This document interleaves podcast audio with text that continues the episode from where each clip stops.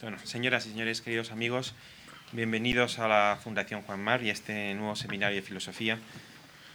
Veo muchas caras conocidas y quizá esta explicación que voy a dar sobre el funcionamiento del seminario puede ser reiterativa para algunos, pero seguramente no lo será para otros. En la Fundación eh, estamos promocionando aquellas actividades que intenten combinar al mismo tiempo una parte eh, abierta, más especializada y otra que podríamos llamar de alta divulgación y así lo hemos hecho con las aulas abiertas que organizamos habitualmente mediante ciclos los martes y los jueves y en la que hay una parte dedicada en sesión cerrada específicamente para profesores de instituto y luego a partir de las siete y media conferencias abiertas.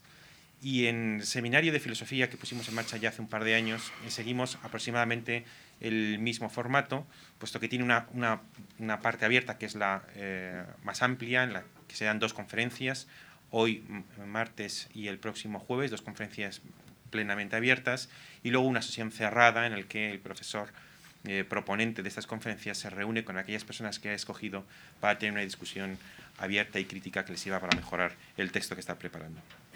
Entonces, el formato de estos seminarios de filosofía eh, es el que, el que digo, dos conferencias abiertas y luego una sesión eh, cerrada con especialistas y el objetivo es doble, aunque de alguna manera convergente. Una parte es contribuir a desarrollar hábitos de discusión en el ámbito de, la filosofía, ámbitos de discusión que son muy generales en, otras disciplinas, sobre todo en las ciencias duras, en, las ciencias puras eh, y también en, la sociología, en la economía. Eh, nosotros en, España tenemos más el hábito de la, cátedra magistral, de la, de la, lección magistral, intentar, por tanto, contribuir a desarrollar hábitos de discusión.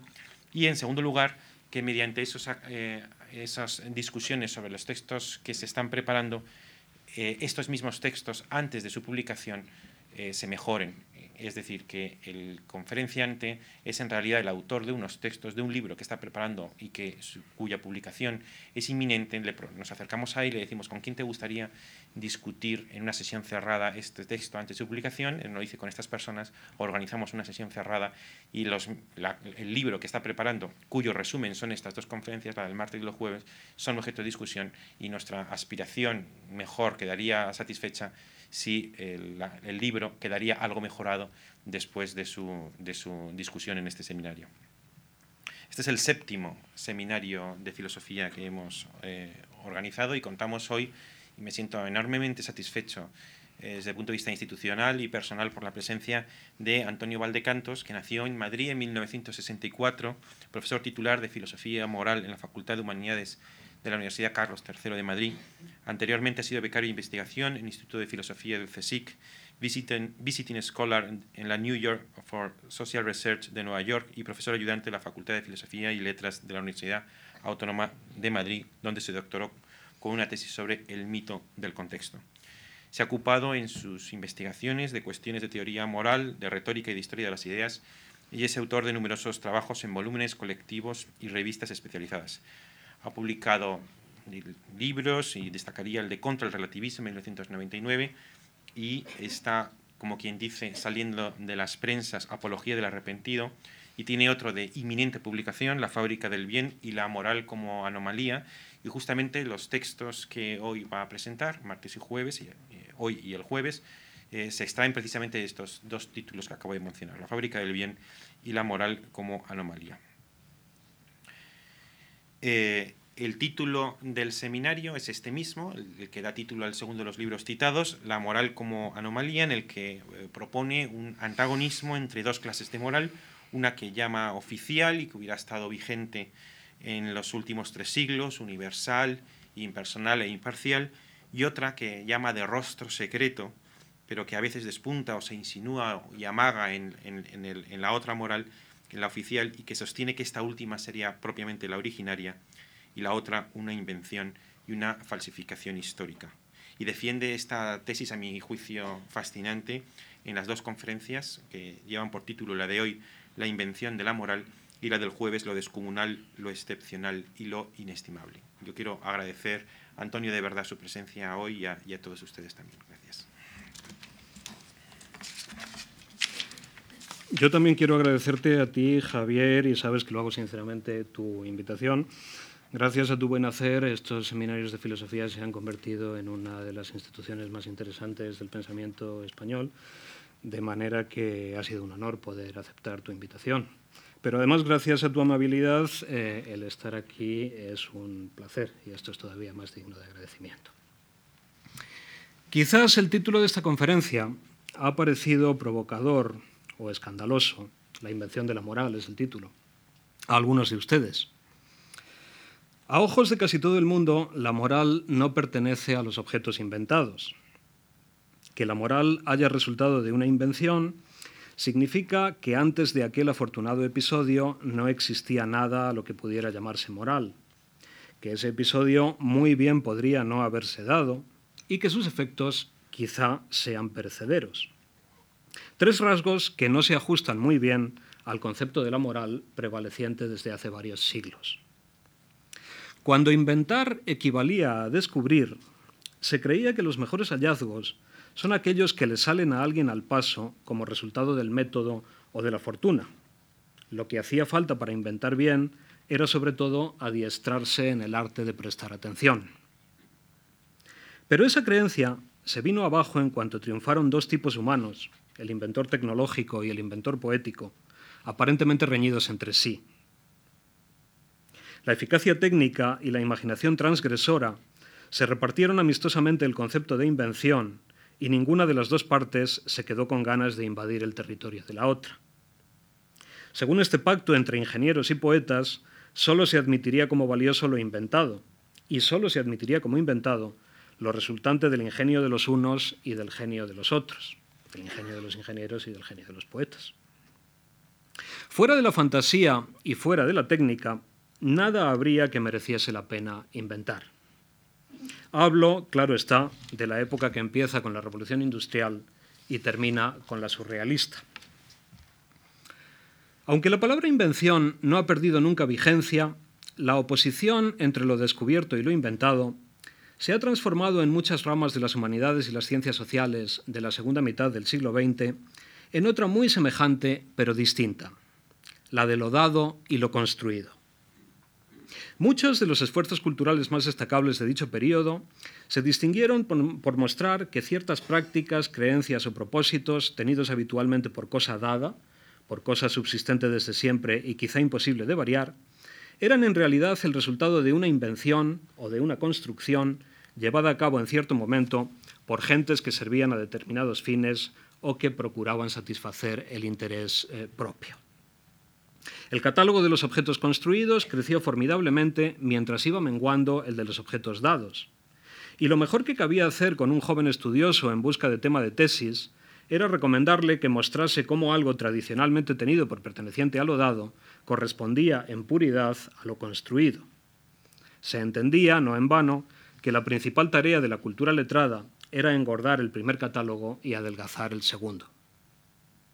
Es posible que el día de mañana los historiadores llamen a la época mencionada la era de lo construido. Una secuela de este furor inventivo o constructivo fue el amplio crédito que obtuvo la doctrina según la cual todo es, en distintos grados y maneras, el resultado de una construcción o invención, y que no hay propiamente nada dado que quepa descubrir. Aquí las palabras todo y nada deben entenderse en su sentido más amplio y también en el más literal absolutamente cualquier objeto de estudio podía ser descrito como algo construido, y en especial debían serlo todos aquellos que para el sentido común prevaleciente pertenecían sin discusión al reino de lo dado. Ser es haber sido construido. Pero esta desmesura amenaza enseguida con quitarle toda relevancia a la idea misma de construcción. Allí donde todo está construido, nada lo estará de un modo que suscite mucho interés para que sea pertinente desenmascarar algo mostrando su carácter construido, resulta indispensable que el éxito del desenmascaramiento no esté asegurado de antemano. Cuando no es posible fracasar, el triunfo carece de todo valor.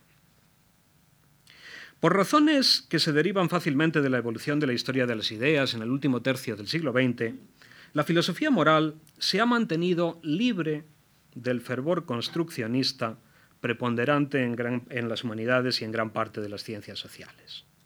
Y salvo en sentidos de la palabra construcción que nada tienen que ver con el que ahora nos ocupa, el mostrar que la moral es cosa inventada o construida no forma parte de los programas de investigación habituales en el ramo. La moral no solo está excluida de lo inventado, sino que ha cobrado la máxima importancia cultural y social y se ha adornado de un imponente halo de prestigio. De los ídolos culturales es un sacrilegio decir que han sido inventados. Semejante denuncia se pospondrá, si acaso, para el momento de su derribo, y a la moral le falta todavía un poco para dejar de estar de moda. Nadie en 1960 o 70 habría podido imaginar una disciplina académica que comprendiese al mismo tiempo en su objeto de estudio la justicia internacional, el significado de las proposiciones valorativas, las desigualdades en la asignación de recursos, la clonación humana, la corrupción de los gobernantes, el trato a los animales, la participación política, la dieta alimenticia, el cuidado de las generaciones futuras, el amor a los bosques, parques y jardines, los conflictos de identidades, los escrúpulos de conciencia de los empresarios, el uso de fertilizantes o de drogas, la desobediencia civil, la deontología de los dentistas o de los podólogos, la eugenesia o la eutanasia, y todo ello rehuyendo la mera especulación y con vistas a elaborar soluciones prácticas que respondan a cada uno de los grandes problemas contemporáneos.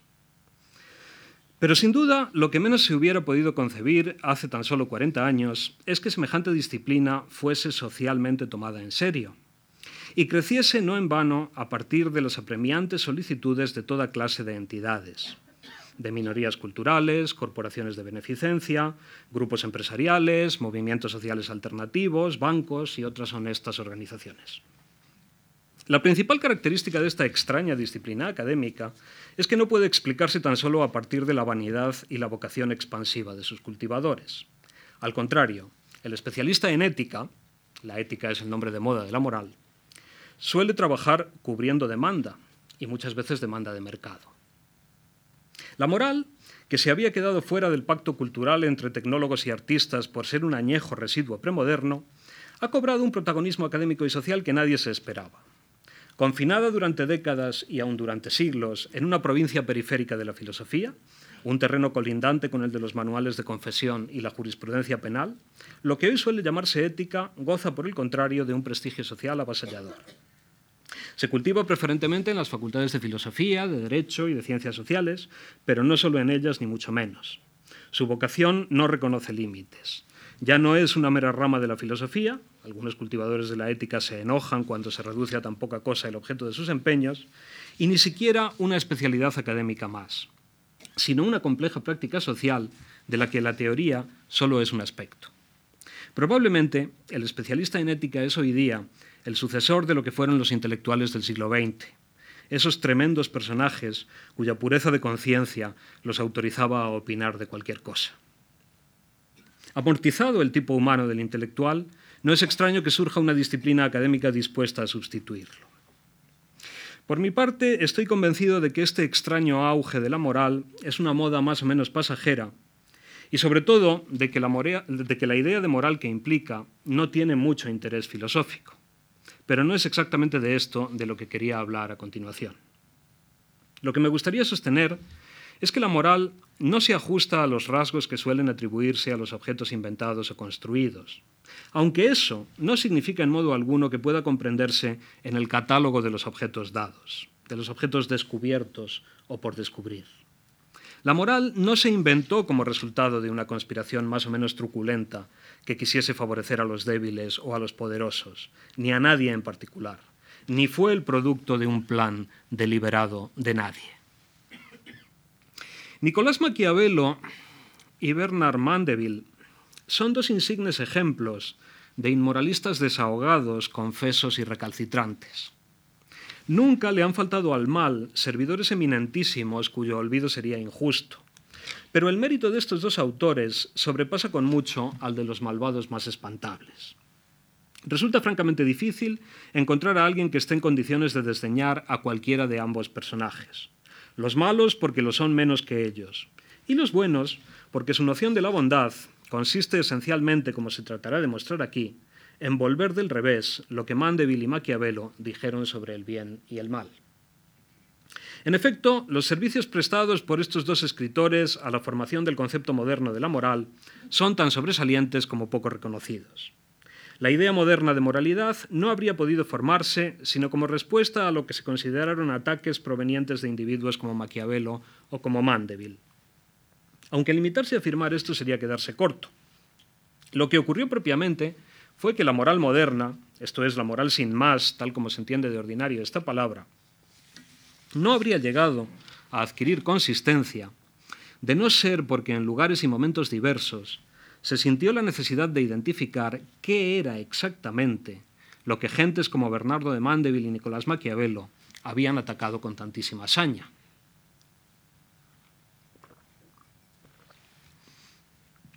No siempre que alguien se escandaliza por algo está en condiciones de determinar con precisión cuál es la materia y la razón del escándalo. Para escandalizarse, basta a menudo conceder a hábitos muy rutinarios sobre los que quizá no convenga nunca preguntar demasiado. Algunos casos de escándalo apremian, sin embargo, a hacer explícito aquello que el escandalizado ya cree saber de sobra. Esto sucede principalmente cuando interesa convencer a otros de que deberían sentir lo mismo que uno. Hay moralidad tal como la conocemos, porque en cierto momento se creyó que ni el secretario florentino ni el médico holandés podían llevar razón en lo que sostenían, y se juzgó necesario explicitar los motivos del escándalo que suscitaban. La mayor parte de sus contemporáneos creyeron que Maquiavelo y Mandeville habían atacado más que un cuerpo de doctrina, un punto de vista sobre el mundo. Un punto de vista que, tal como se lo concebía, tenía que preexistir necesariamente a dichos ataques. Aunque la verdad es que nadie lo había reconocido hasta entonces como tal. Lo que distingue al uso moderno del término moral de sus empleos medievales y antiguos es que a partir de cierto momento lo moral pasó a ser, como digo, un punto de vista entre otros alternativos, o si se prefiere decirlo así, la moralidad pasó a ser una esfera autónoma, algo que hasta entonces habría resultado ininteligible. Desde muy antiguo, el ámbito de lo moral estaba borrosamente definido como la suma de una serie de asuntos relacionados con la motivación de la acción, el juicio sobre el bien y el mal, los afectos o pasiones, los objetos merecedores de mayor estima, cierto tipo de deberes y una lista variable de cuestiones conexas. Simplifico con esto una vieja lista estoica. Cabría replicar que el ámbito de lo moral, modernamente considerado, no se distingue demasiado de todo eso. Pero lo que importa aquí no son las materias a las que la moral se refiere, sino cierta manera especial de ordenar las materias en cuestión y de pronunciarse sobre ellas. Una manera al lado de la cual todo lo anterior resulta inaceptablemente prolijo y confuso. Desde muy antiguo es un tópico afirmar que a Maquiavelo debe considerársele el padre de la autonomía de la política. Una autonomía lograda desde luego a expensas de la moral, que sería precisamente aquello de, lo que la política tuvo que emanciparse para ser autónoma. Es tedioso discutir si en caso de que fuese cierto que Maquiavelo hizo lo que se le atribuye, merece por ello la gloria o la condenación.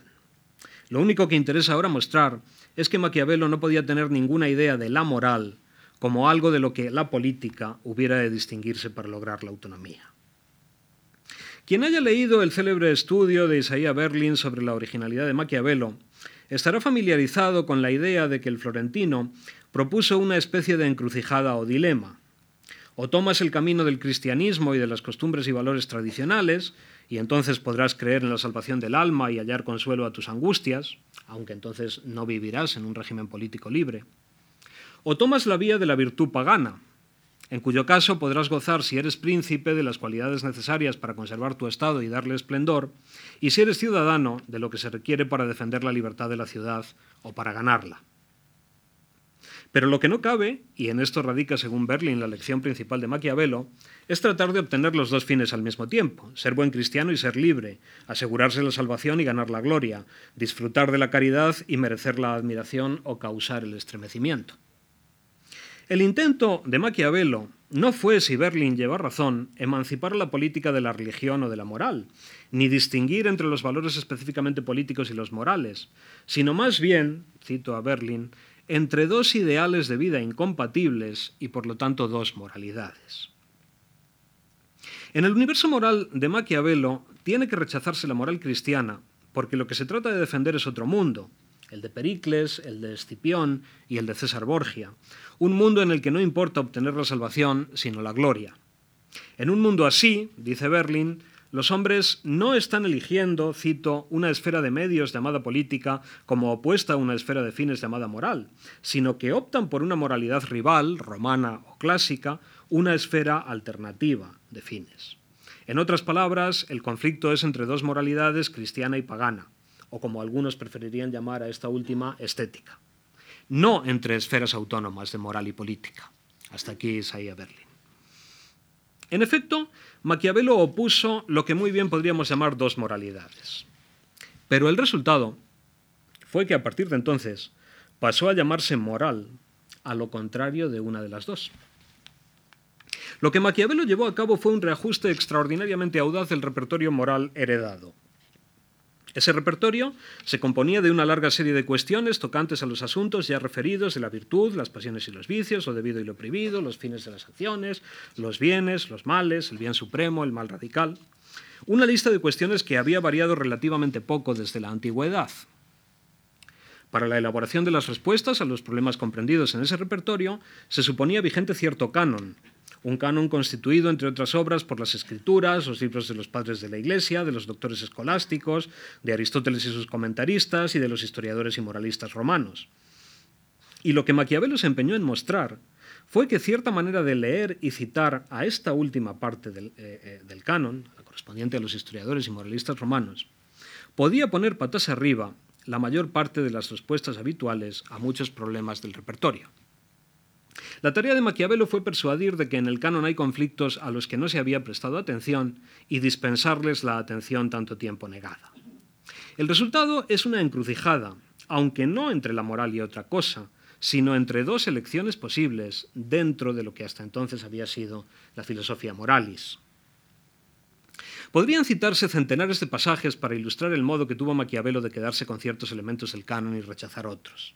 Pero ¿acaso sea útil acudir a la conocida y muy escandalosa proclama del final de los discursos, discursos eh, sobre la primera década de Tito Livio, en la que sostiene que a la patria se la puede, se la puede servir con ignominia? Allí donde se delibera sobre la salvación de la patria, dice Maquiavelo, no cabe ninguna consideración de lo justo ni de lo injusto, de lo piadoso ni de lo cruel, ni tampoco de lo laudable ni de lo ignominioso. Y lo único que corresponde es, posponiendo cualquier otro que hacer, seguir del todo aquella opción que le salve la vida a la patria y la mantenga en libertad. El florentino defiende aquí que se prescinda de toda consideración sobre la justicia, sobre la piedad y, lo que parece más grave, sobre lo laudable y lo ignominioso, o sea, sobre lo que es objeto de honor y de vergüenza. Con esto, quizá Maquiavelo no estaba tratando de destruir la moral, aunque sí que se llevaba por delante un buen pedazo de las creencias más habituales acerca de los temas recogidos en el repertorio tradicional. Además, las palabras citadas deben entenderse en un contexto más amplio, del que también forma parte lo dicho en la sección cuadragésima del libro tercero de los discursos sobre los fraudes que son ocasión de gloria. Maquiavelo cree que nunca resulta loable defraudar a quienes creen que uno obrará de buena fe, aunque del fraude eh, se derivase la conquista de un reino o de un Estado. Yo no creo, dice, que pueda llamarse glorioso a aquel fraude que hace romper la palabra dada y los pactos contraídos. Pero si el enemigo cuenta ya de antemano con que uno no es de fiar, entonces el fraude, según Maquiavelo, sí que es digno de aprobación y aun de alabanza y de gloria. Aunque usar el fraude, dice, aunque usar el fraude en una acción cualquiera sea cosa detestable, sin embargo en el manejo de la guerra es cosa laudable y gloriosa. Maquiavelo parece interesado en sostener una cadena de tres aseveraciones.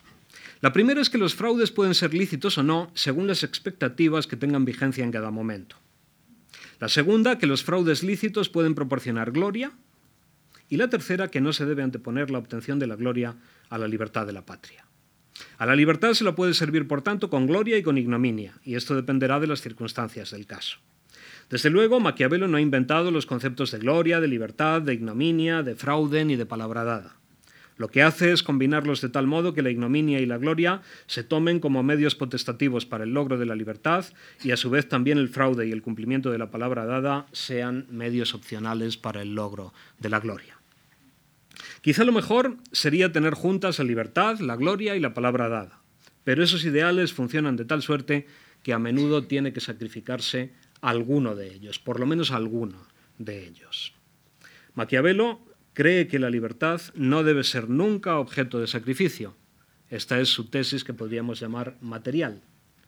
Aunque da por supuesto que cualquiera que sea la tesis material que se sostenga, cualquiera que sea la opción que no pueda sacrificarse, tendrá que sacrificarse siempre alguna opción. Esta es su tesis que cabría llamar formal. Las doctrinas de Maquiavelo resultaron por doquier abominables y malditas, aunque eso no implica, más bien ocurrió al contrario, que fueran excluidas de toda discusión. En una tradición agonal y dialéctica, como sin duda lo ha sido la de la filosofía y la teología resultantes de la herencia griega y judeocristiana, ni siquiera las tesis más escandalosas han estado por regla general excluidas de la palestra argumentativa. Buena parte de la historia del pensamiento occidental consiste en apologías y defensas o en intentos de refutación y reducción al absurdo que exigen tomarse muy en serio los argumentos de los adversarios, sin excluir los más extremados. Solo en una cultura así ha podido tener éxito una institución tan refinadamente perversa como la del abogado del diablo, una práctica que a nadie sorprende y que resulta del todo natural a cualquiera que esté familiarizado con las artes dialécticas, es decir, casi a cualquier europeo culto. Lo característico del caso Maquiavelo no fue que las ortodoxias culturales y religiosas, tanto la católica como las protestantes, tanto las modernizantes como las neoescolásticas, condenaran ferozmente al florentino, y eso que ciertamente lo hicieron y sin ahorrar ferocidad. Importa mucho destacar que de haber ocurrido solamente tal cosa, las opiniones maquiavélicas habrían sido unas doctrinas morales inaceptables, aunque morales al fin y al cabo. Pero por raros azares de la historia de las ideas, el escándalo suscitado por Maquiavelo hizo que sus doctrinas no se tomaran como tesis condenables enunciadas dentro del género de la disputa tradicional sobre cuestiones heredadas, sino como fundadoras de un género de argumentación nuevo, el que pronto se llamaría razón de Estado, que no debería confundirse ni mezclarse con el tradicional.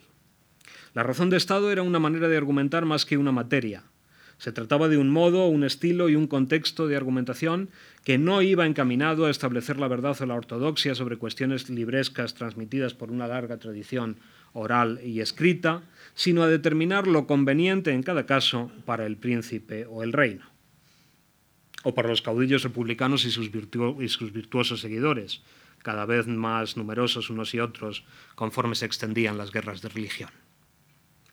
Discutir lo dicho por Maquiavelo constituía, por tanto, una actividad distinta de comentar los salmos o los proverbios, o las obras de Cicerón o de Aristóteles, o de disputar sobre la contumelia, la besania o la intemperancia.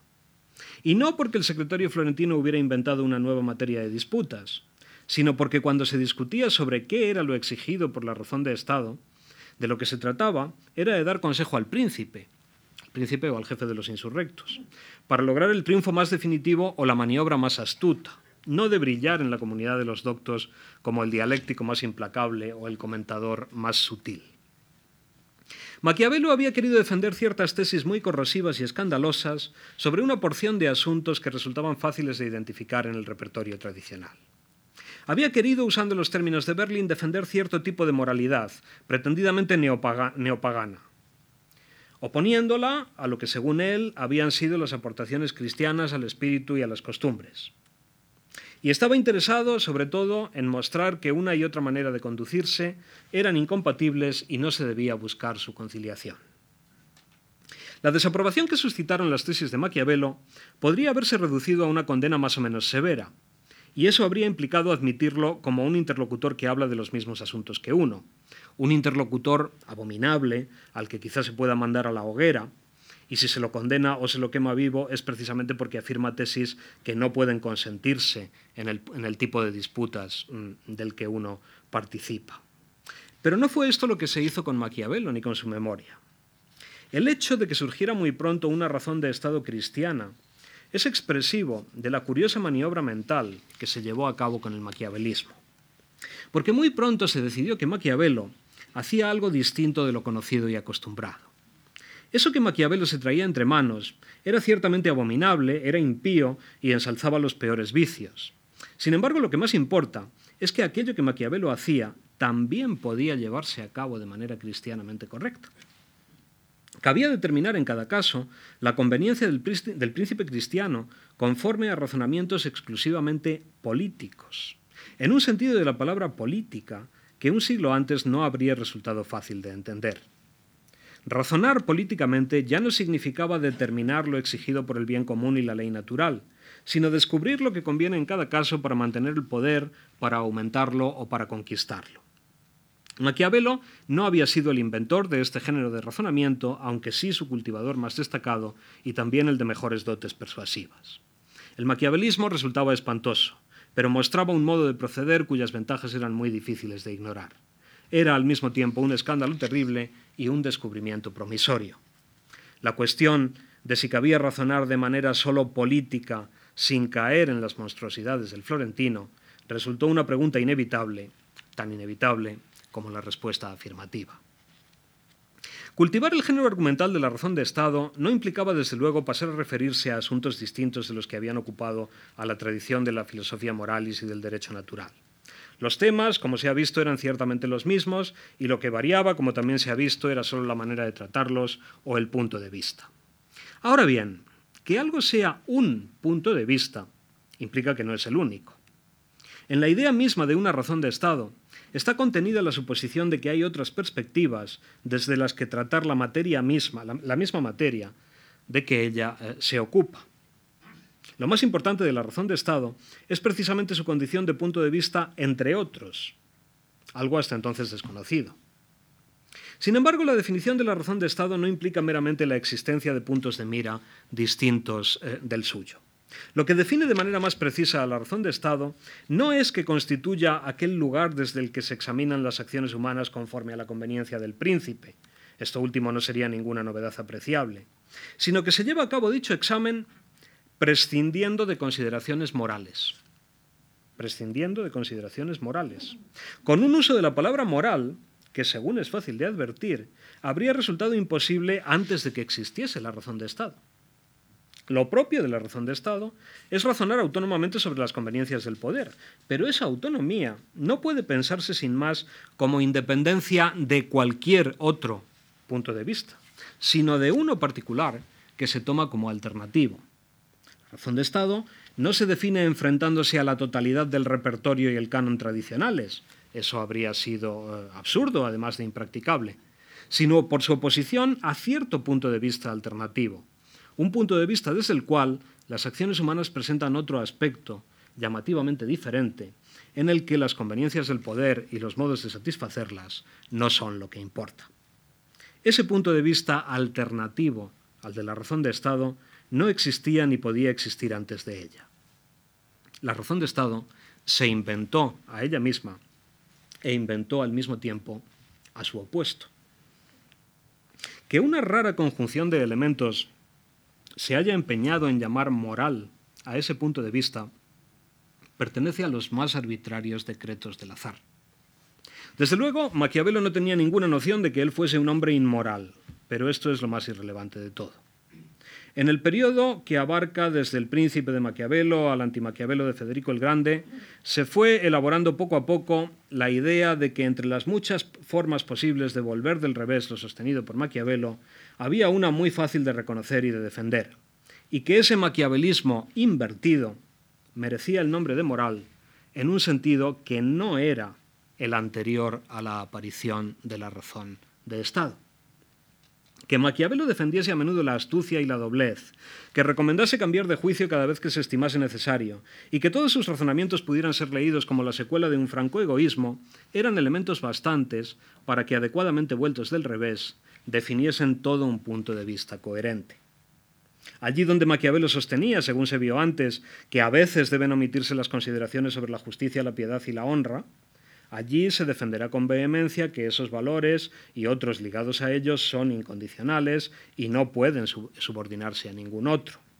Como en general ningún valor propiamente moral, según el nuevo sentido de la palabra moral, puede supeditarse a otro de otra clase. Allí donde Maquiavelo recomienda entregarse a aquella facción que asegure la vida propia o la de la ciudad y un vivir libre, se afirmará que ni la vida ni la libertad tienen verdadero significado moral como no se defiendan de manera digna y honrosa. Allí donde los fraudes, la ruptura unilateral de los pactos y el, faltar a la palabra dada se consideran episodios poco gloriosos en circunstancias normales, aunque dignos de la mayor estima cuando la ocasión lo exige y en particular en la guerra, el punto de vista moral apreciará, por el contrario, la veracidad, los contratos, las promesas y los pactos, y los tendrá incluso por instituciones muy representativas de lo que debe entenderse por moral y de lo que no debe estar sujeto a mudanzas de opinión ni a consideraciones de conveniencia. Este fue el punto de vista de lo que modernamente se ha venido entendiendo por moral, aunque para que llegase a definirse con claridad tuvieran que surgir, mientras tanto, nuevas doctrinas desafiantes y nuevos motivos de escándalo. Ni Maquiavelo ni aquellos de sus contemporáneos que se turbaron con sus doctrinas fueron los fundadores de la moral moderna. El uno creyó ser un moralista escandaloso y los otros creyeron asistir a un escándalo moral. Pero ninguno de los dos bandos sabía que estaba colaborando en una empresa cuyo resultado no habría satisfecho a ninguno. Si se la mitigaba un poco en sus partes más truculentas y se aseguraba su conciliación con las enseñanzas cristianas, la razón de Estado dejaría ser motivo de escándalo y pasaría a mostrar cierto tipo de verdad sobre la acción humana, una verdad pertinente solo en algunas circunstancias y que se oponía a lo que había de admitirse en otras ocasiones que se oponía en particular a otro punto de vista impensable sin la razón de Estado. Nadie admitiría haber nacido para que otro tuviera un contrario al que oponerse, aunque esa es precisamente la verdadera condición fundacional de la, moral moderna, un contrario con el que luchar y con el que repartirse el territorio en momentos de tregua.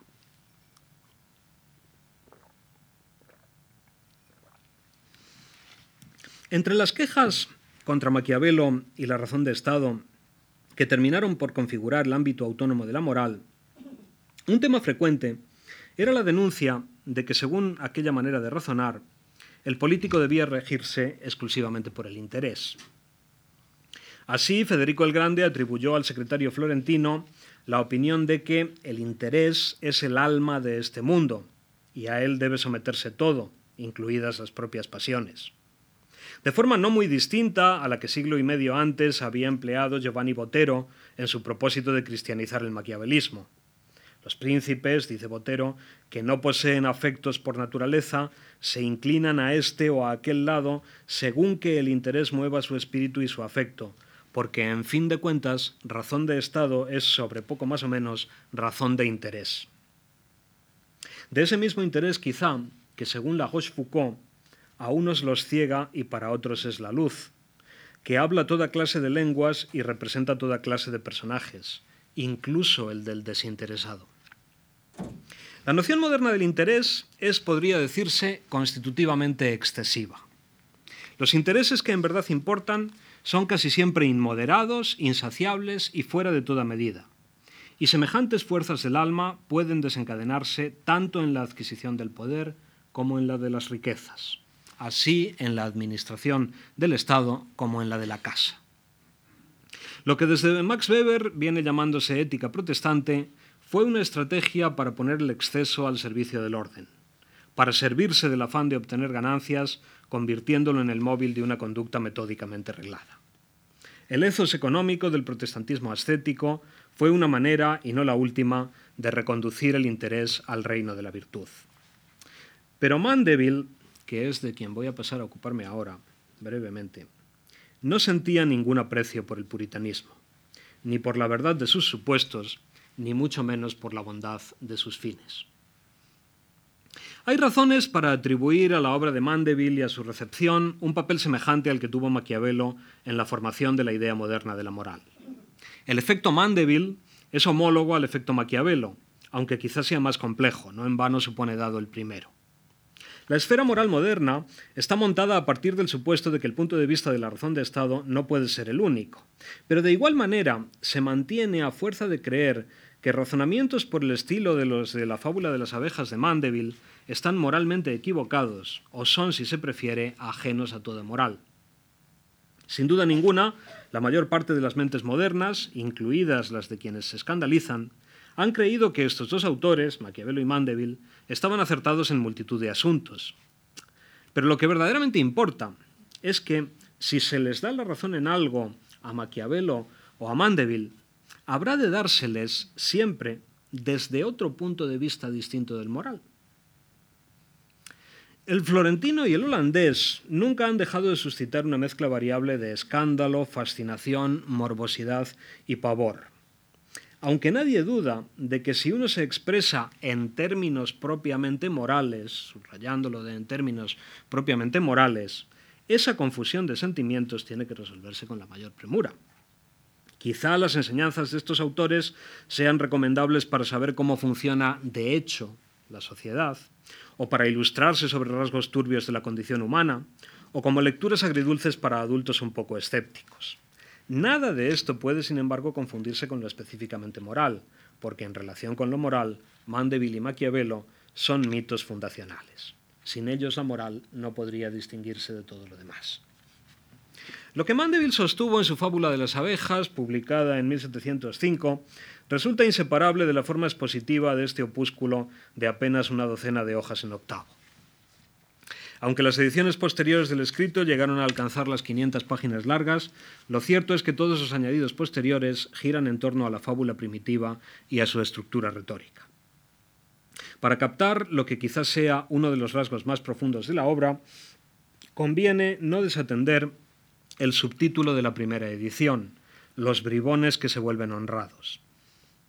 Mientras que el título propiamente dicho, El panal rumoroso, no anticipa nada del contenido, se limita a servir de etiqueta identificadora, como quien dice la tortuga y la liebre o la cigarra y la hormiga.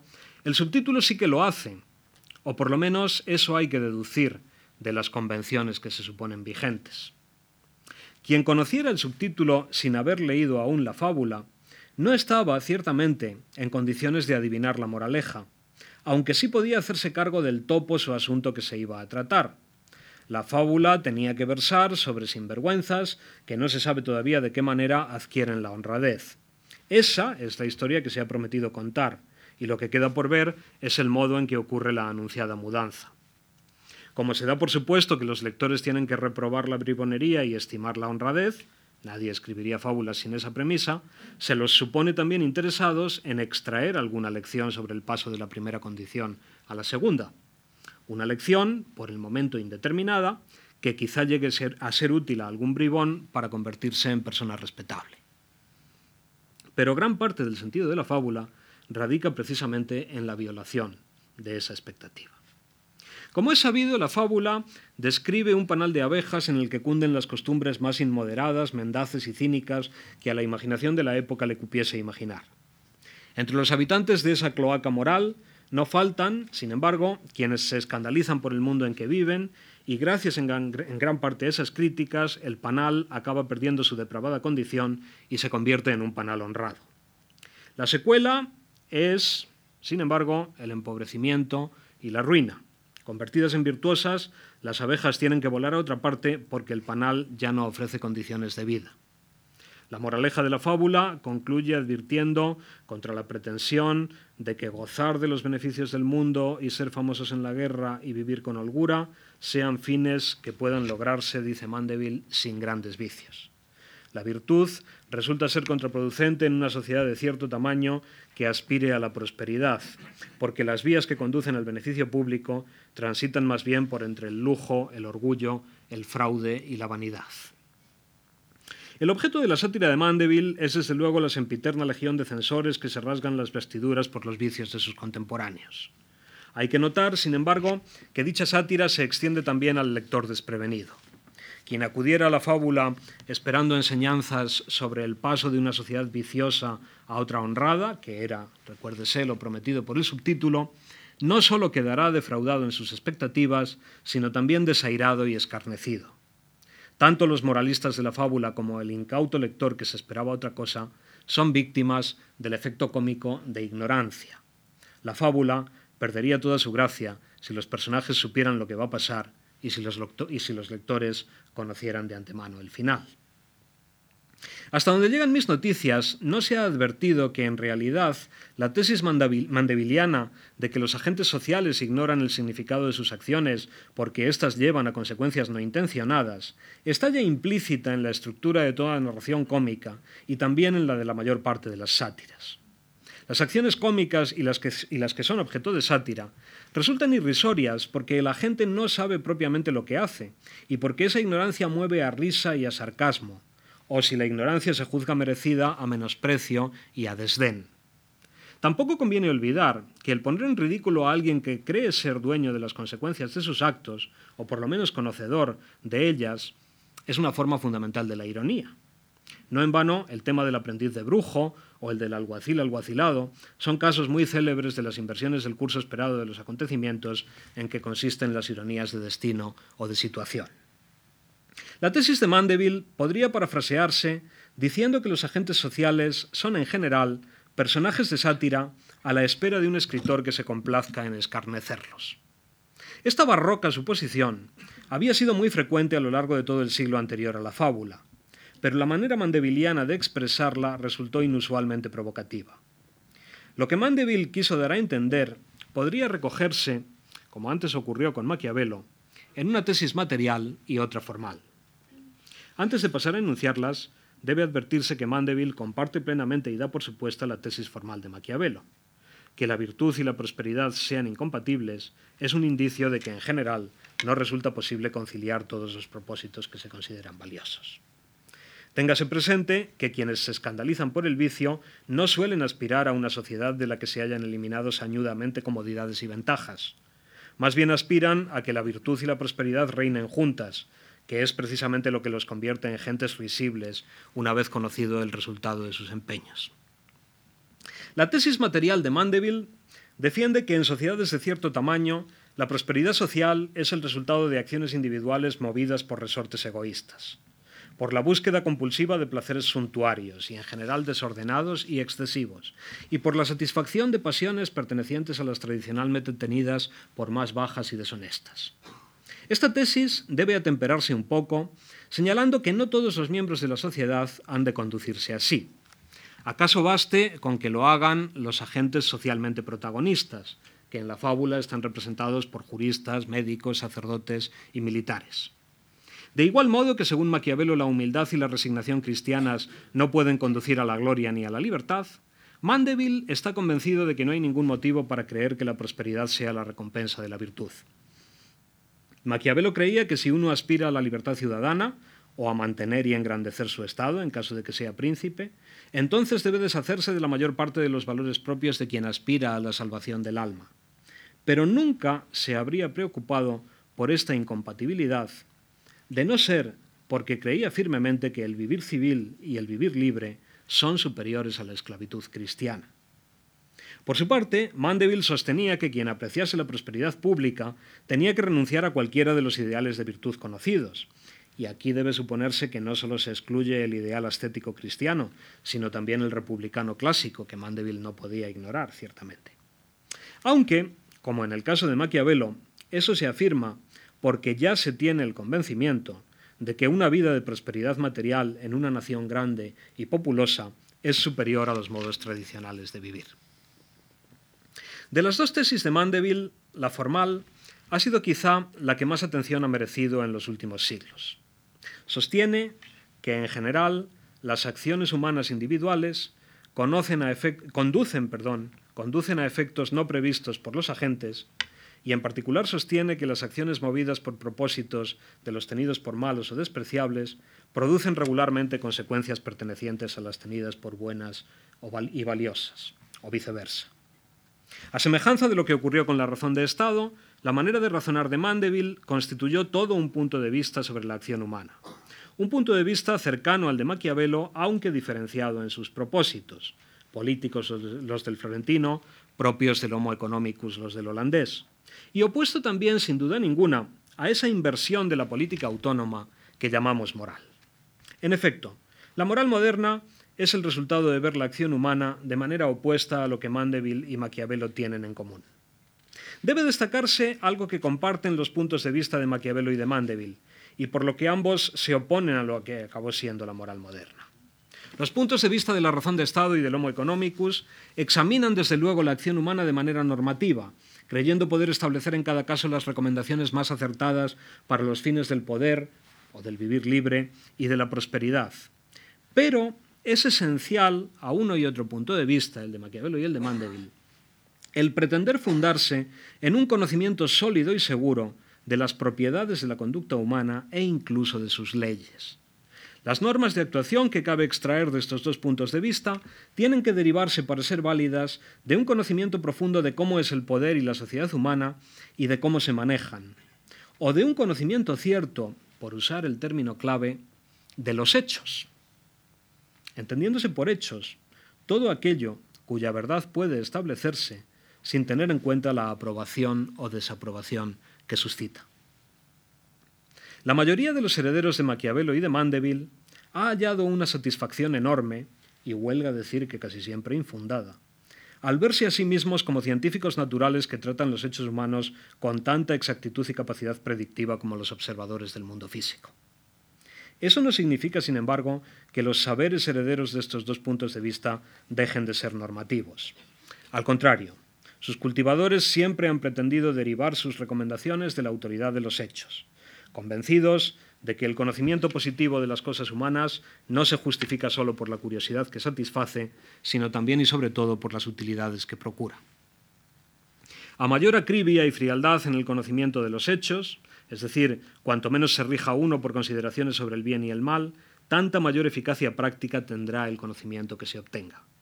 Se trata de esa vieja manera de razonar, según la cual los hechos son los hechos y no hay más cera que la que arde, guste o no guste.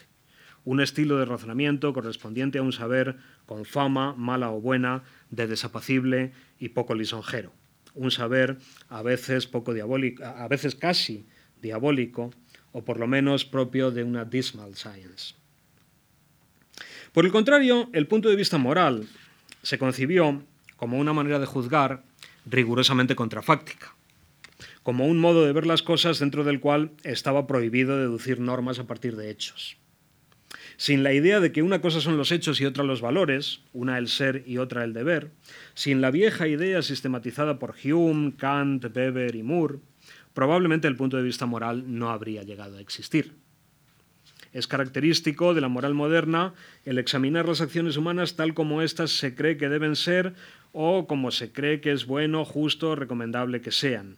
Y el hecho de que no lleguen nunca a ser así, el hecho de que no lleguen nunca a ser así, de hecho, eh, si me permiten la expresión, no constituye una objeción moral, muchas veces al contrario. El punto de vista moral cobra su autonomía desentendiéndose del conocimiento de los hechos y negándoles a estos toda autoridad sobre los deberes y los valores. En el tipo ideal de la moral moderna, todo lo tocante a hechos se considerará propio de otros puntos de vista. Y si un hecho justifica una norma, la autoriza o la respalda, eso ya será señal bastante de que la norma en cuestión no es propiamente moral. Tan solo será una regla prudencial o pragmática, una recomendación sin fuerza moral suficiente. No es un episodio marginal que las fuentes principales de hechos sobre la acción humana fuesen principalmente Maquiavelo y Mandeville y otros autores por el estilo. Cabe entender la idea de la moral que la cultura europea elaboró durante los siglos XVII y XVIII, desde luego sin conciencia cierta de lo que hacía y a base de efectos no queridos y de azares inopinados, como el resultado de la obsesión por librarse de las funestas enseñanzas de Maquiavelo y de Mandeville, sin renunciar a sus promisorias consecuencias para el conocimiento de la sociedad, la política y la naturaleza humana.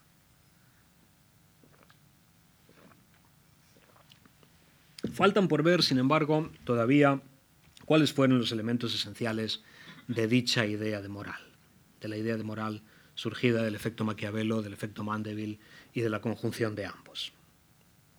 El primer supuesto, y quizá el más decisivo, es que para que la actuación humana merezca la calificación de moral, ha de ser una actuación altruista y desinteresada.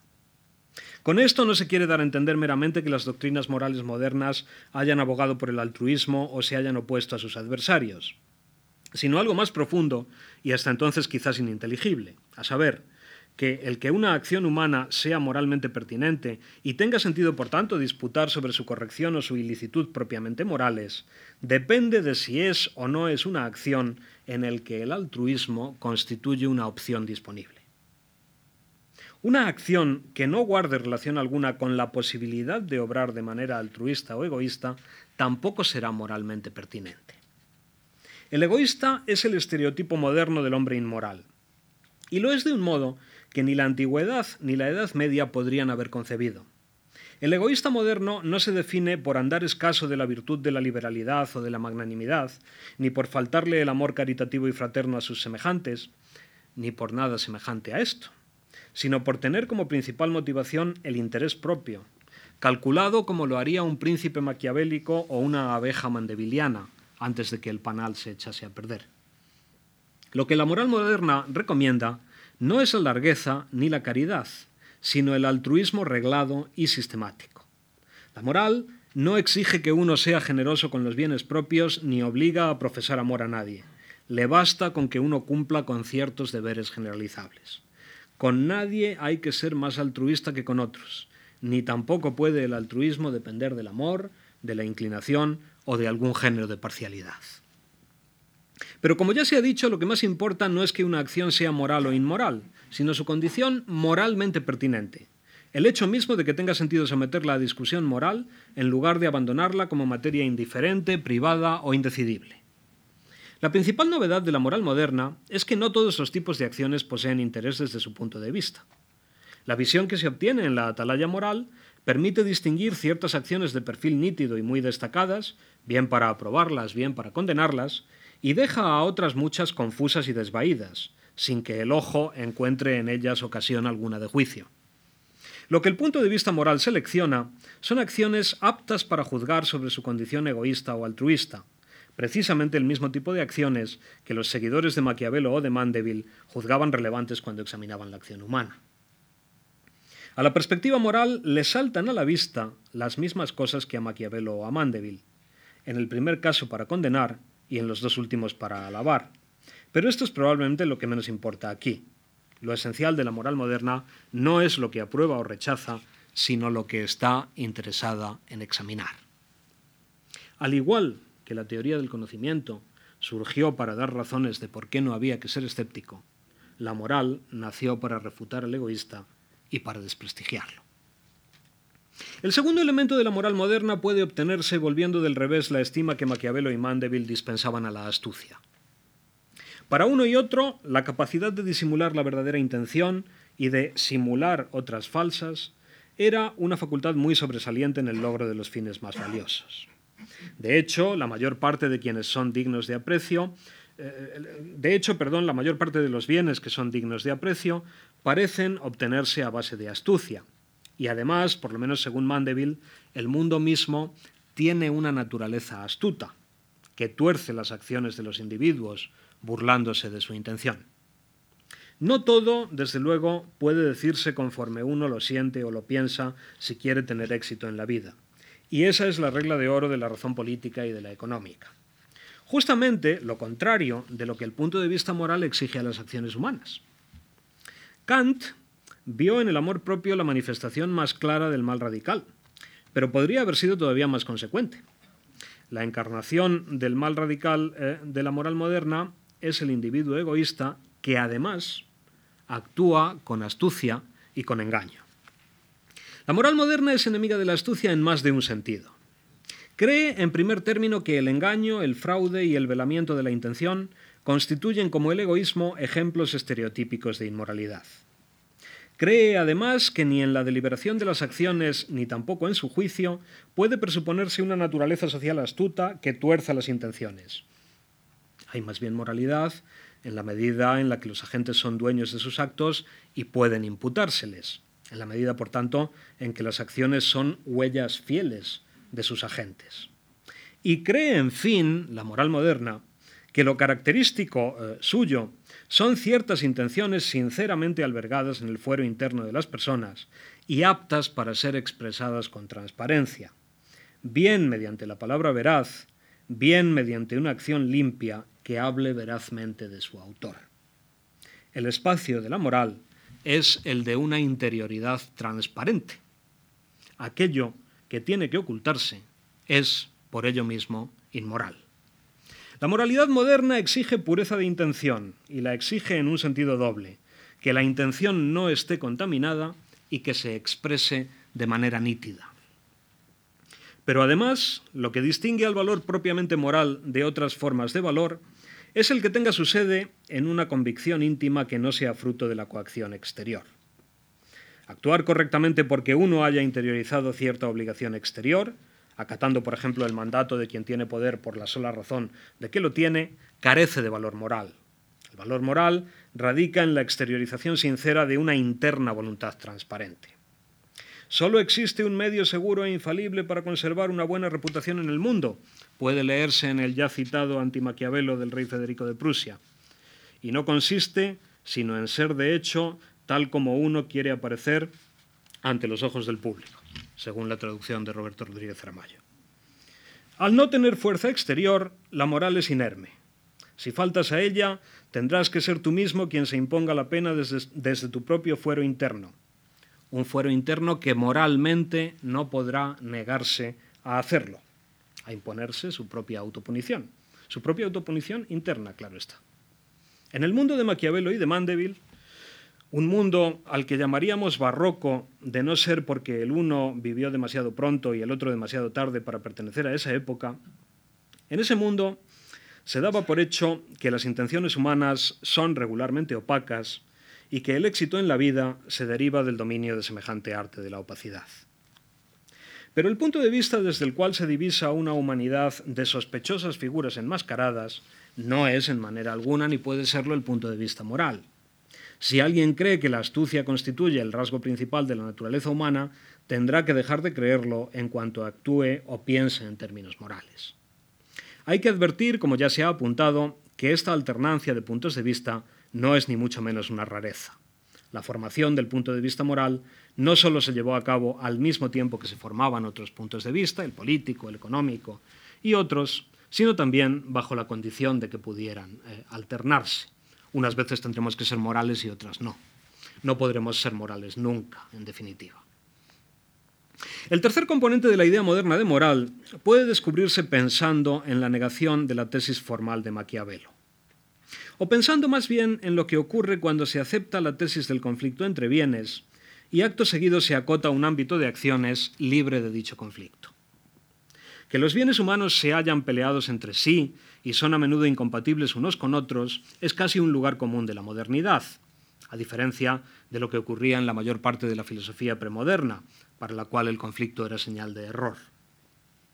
Pero la moral moderna se formó excluyendo de su jurisdicción todas aquellas formas de valor y de bien que pudieran entrar en conflicto con los mandatos de altruismo desinteresado surgidos de un fuero interno transparente. Sin duda ninguna, una moralidad edificada con los dos materiales que se acaban de ver estará reñida con la razón de Estado, con el mercado capitalista, con las propensiones suntuarias y con la visión de la vida humana como una obra de arte, y también con todo aquello que resulta aconsejable para el discreto, para el libertino, para el cortesano, para el prestamista y para el héroe.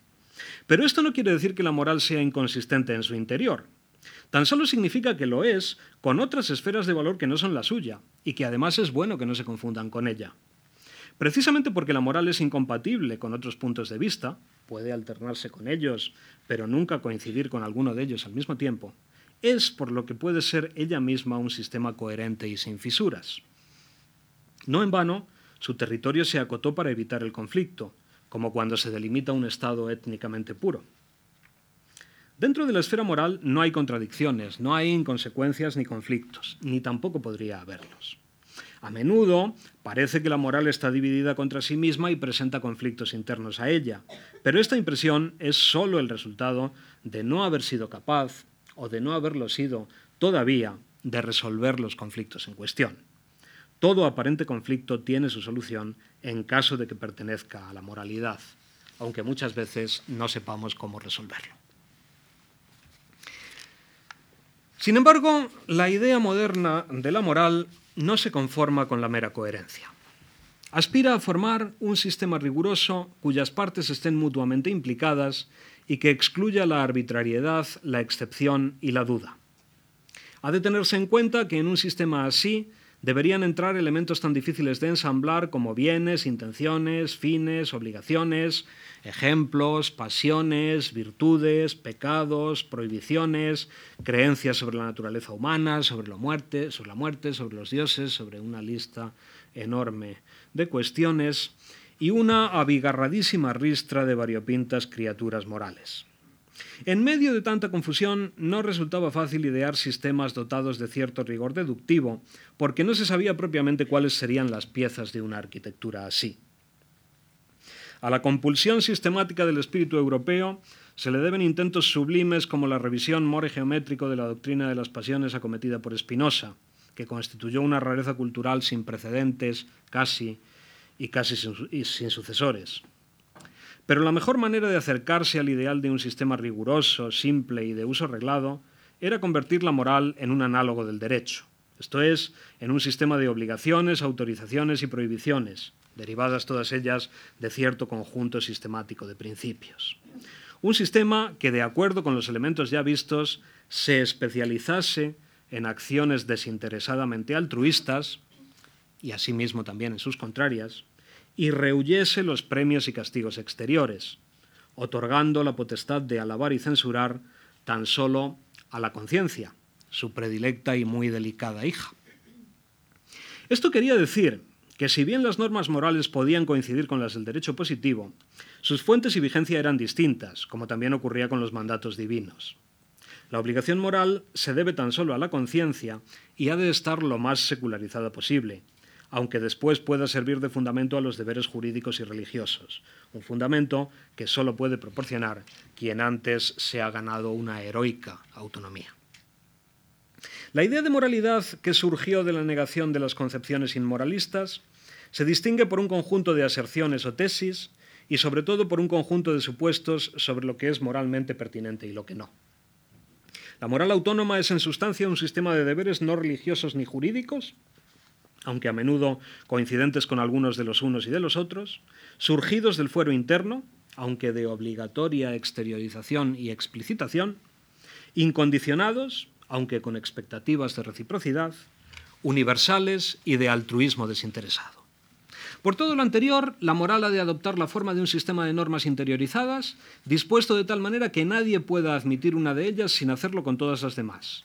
En ese sistema normativo no cabe hacer excepciones, ni sería lícito, moralmente lícito, claro está, cumplir con él solo en parte. Cada uno de sus componentes depende, de manera más próxima o más remota, de todos los demás, y el no acatar alguno es como desobedecer a todos a la vez.